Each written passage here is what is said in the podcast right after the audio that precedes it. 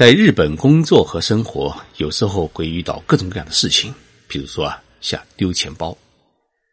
七月十三号下午，日本国立科学中心机构呢邀请我去做一场有关中国新时代的讲演。日本国立科学中心机构有一个英文的缩写字母叫 JST，它是日本政府啊资源科学研究的机构，有点像我们中国的科学院。这几天，日本的气温是高达四十度。这次讲演会啊，不是行政命令参加，而是自愿报名。那么，这么一个大热天，前来听讲的听众人数呢，达到了两百多人。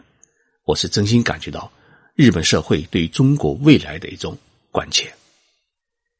讲演结束以后，我准备打车离开，哎，突然发现啊，西装的上衣口袋里钱包没了，这下可把我急坏了，因为所有的卡。和身份证件全在钱包里面。于是呢，寻找钱包的故事拉开了序幕。有听众朋友一定记得，我以前也讲过日本人为何拾金不昧的节目。但是呢，这一次是我的亲身经历。从我寻找钱包的故事当中，大家可以看到日本社会的一种制度的设计，国民对于拾金不昧的态度。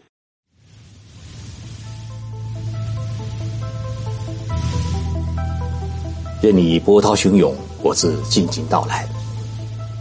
静说日本，冷静才能说出真相。我是徐宁波，在东京给各位讲述日本故事。徐老师丢了钱包，这一消息啊，惊动了日本科学征信机构的工作人员。大家聚在一起，帮我一起回忆，估计呢，钱包会丢在哪里？我说，来的时候啊，出租车直接把我送到大楼门口。然后呢，我掏出钱包付车费，付完车费以后呢，拿了西装下车，在大楼一楼的沙发里面坐了一会儿，然后你们就接我去了会客室。于是大家呢分头寻找，在沙发的底下、会客室、会场里面都找了，都没有。后来问了大楼的管理公司，也没有发现。有人说啊，哎，会不会有人捡到以后送到了总务部？于是呢，大家又匆匆的赶到总务部。发现总务部的人呢都已经下班，大家呢一个个拨打电话联系询问，忙活了一个多小时，结果还是没有任何的消息。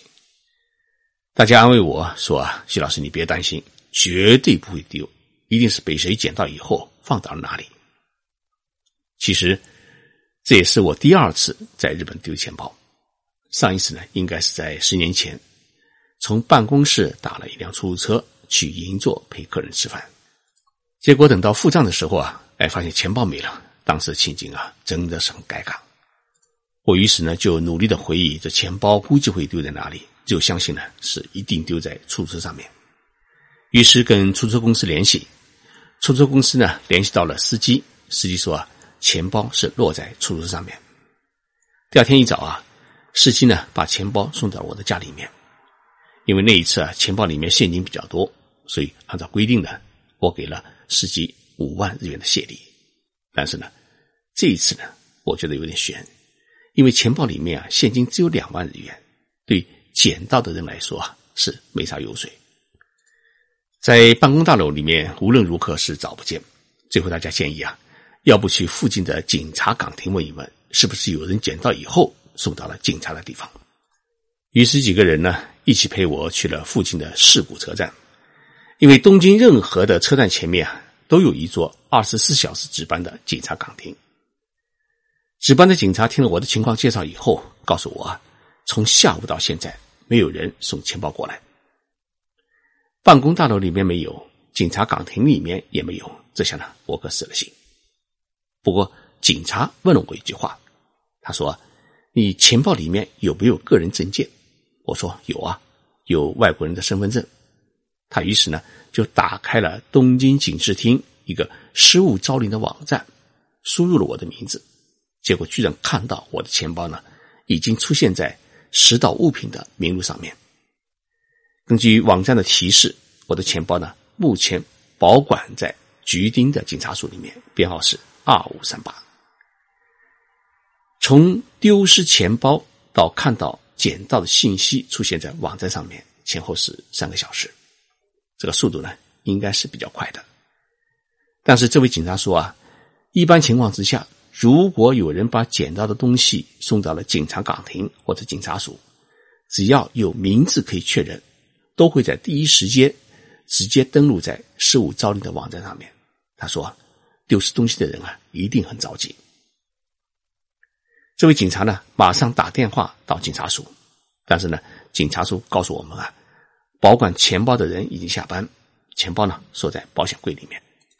这位警察呢，叫我填写了一个失物的报告单子，然后呢，他又给我开了一个单子，上面写着网上查到的我的钱包的编号，还有保管钱包的警察署的地址与电话号码。因为丢失钱包是在星期五，警察署的内勤人员呢也都是公务员。按照公务员的规定上下班，所以呢，周六周日他们也休息，钱包呢只能等到下星期确定。看来丢钱包的人着急，保管钱包的人啊不怎么着急。离开警察岗亭时，警察问了我一句话，他说：“你口袋里面有没有车钱？”我想，日本的警察叔叔还这么学雷锋啊！于是我就问他：“你借钱给我？”他说。如果没有钱的话，我们有制度，不是我借钱给你，是我们警察岗亭可以借钱给你。警察的这句话让我产生了好奇：日本有什么制度可以借钱给我？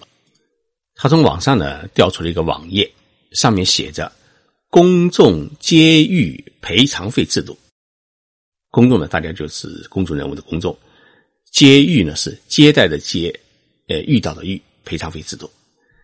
这项制度呢，是从一九六三年开始实施的。那时候我还没出生，距今呢已经有半个多世纪的历史。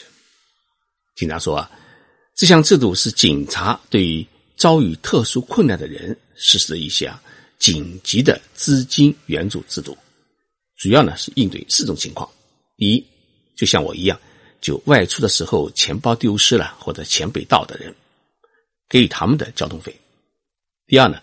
对于失踪者实施保护时所需要的应急的费用。第三，对于倒在路上的病人的一个保护的费用，还有呢是遭遇交通事故等负伤者的救护时所需要的一时的费用。也就是说，你在遭遇交通情况或者突然生病的情况之下，送到医院里面去，你口袋里没钱，警察需要给你代付医药费。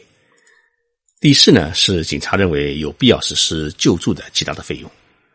我问警察：“你能借给我多少钱？”他回答说：“啊，一般来说呢，是一千日元，也就是六十块人民币。但是如果是在外地的话呢，所需要的费用如果较多的话呢，只要情况属实也会借。我比如说，我住在是福冈或者是冲绳，那是必须要坐飞机的，而且车费都在两万日元左右。”这个情况能不能借呢？他说，如果情况属实的话，也一定会借给你。那么借了警察岗亭的费用之后，怎么归还？他说，只要还到东京警视厅范围之内任何一个交通岗亭或者警察署都可以。如果在外地的话呢，可以通过邮局来邮寄现金。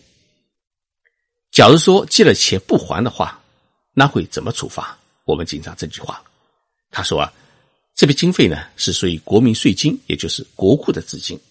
借了不还的话，原则上是触犯了诈骗罪。但是，一次的话，警察一般不会追究。如果是多次借钱不还的话，那么警察呢就会采取行动。网上有消息显示，在二零一二年，东京呢有一位五十七岁的无业的老汉，多次以无钱回家为理由向警察岗亭呢借钱不还，结果呢。以诈骗罪遭到逮捕。警察借出的钱归还率有多少呢？二零一五年啊，有一个东京警视厅的调查数据，一年当中有一万三千九百九十八人借钱，借出去的总金额是六百八十八万日元，相当于四十万人民币。那么归还率是多少呢？是百分之七十八点六。那么这个数据呢，比二零零九年的百分之六十四点三有了很大的进步，但是呢，也可以看出，超过百分之二十的人还是借钱没还。当然，我没有向警察叔叔伸手要钱，因为前来听讲的日本经济新闻的中泽先生呢，已经悄悄的塞给我一万日元。但是呢，我是真心感觉到日本的这种赔偿费制度啊，是一项很好的制度。日本这几天呢，遇到一个海洋日，也就是全国的一个假日，那么全国是连休三天，所以内勤警察到星期二才上班。星期二，我一早去了东京警视厅的局厅警察署领钱包，第一次走进警局啊，还挺紧张。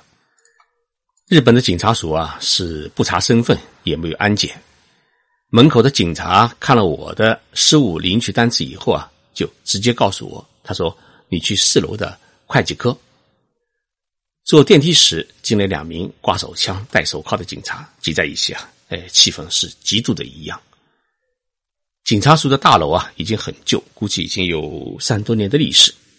会计科呢，在四楼的一个角落，上面贴着两块牌子，右边一块呢是写着“事务招领”，左边一块呢是写着“手续费”。里面坐的都是女警察，穿着没有。肩章的这个马甲背心制服，有点像大公司的事务小姐。看到“手续费”三个字，我问警察：“领取失物是不是要交钱？”警察说：“啊，不需要交钱。那‘手续费’三个字啊，是指违反交通规则要交纳罚款的地方。原来东京各警察署呢，没有另外的交警大队，违反交通规则交钱啊，也是要跑到警察署的会计科来交钱。”也就是说啊，失物招领和交纳罚款是在一个窗口。女警察从保险柜里面取出我的钱包，然后呢，用一个木质的托盘托到我的面前。托盘上面呢，还垫了一块黑色的绒布，好像是为了防止我的钱包被划破。钱包里面的两万日元现金是另外用密封的塑料袋封好的。我领回了钱包，里面的卡。和现金是一分钱都没少，于是我对女警察说了不少感激的话。最后问女警察有没有捡到钱包人的信息，因为在日本呢有一个法律，捡到东西的人如果他不还的话，或者不交给警察、车站等公共机构，是属于触犯非法侵占他人财物罪，那是要吃官司的。但是呢，失足在拿到失物时。一定要向捡到东西的人表示感谢。捡到东西的人有权利得到一定比例的现金或者礼物。假如捡到的东西超过三个月没人认领的话，那么这东西包括现金就归捡到的人所有。警察说啊，捡到的人是留了地址和电话，他希望你能够给他联系。说完呢，他递给我一张打印好的纸，上面写着。捡到钱包的人的姓名、地址和电话。这是一位女性，名叫石川，是埼玉县一家百货公司叫西武百货公司的职员。我打过电话去向他表示感谢，他说话很亲切，说没有丢失钱包实在是太好的事情。听声音呢，应该是一位中年女性。我问她钱包是在哪里捡到的，她说啊是在日本科学振兴机构大楼的一楼的沙发上面发现的。因为大楼的门口没有保安，所以不知道应该交给谁，于是呢就直接送到了警察署。我对他说：“啊，我想谢谢他，不知道是现金好还是礼物好。”他回答说：“啊，什么都可以。”于是我问女警察：“我应该给他多少谢礼？”女警察说：“啊，一般的情况之下，是现金或者等价商品的百分之五到百分之二十。”我回到办公室以后啊，写了一封感谢信，并加了一万日元，大约是六百块人民币，交给秘书呢，通过邮局的现金挂号寄给了石川女士，感谢她的拾金不昧的精神。通过这件事情啊，我想到一个问题：我们中国啊，是否也可以制定一部法律，像日本那样，规定捡到东西不还属于违法，捡到东西以后无人认领，捡到的人呢？可以拥有包括巨款，失足有义务向捡到东西的人给予现金或者礼物的感谢，而不是简单的我们强调拾金不昧的精神。更为重要的是，应该在全国的警察系统里面建立一个统一的一个事务招领处。一方面呢，让捡到东西的人他知道应该把东西交到哪里去；另一方面，丢失东西的人呢，也可以知道自己东西啊应该去哪里查询或者认领。期盼这个制度啊早日实现。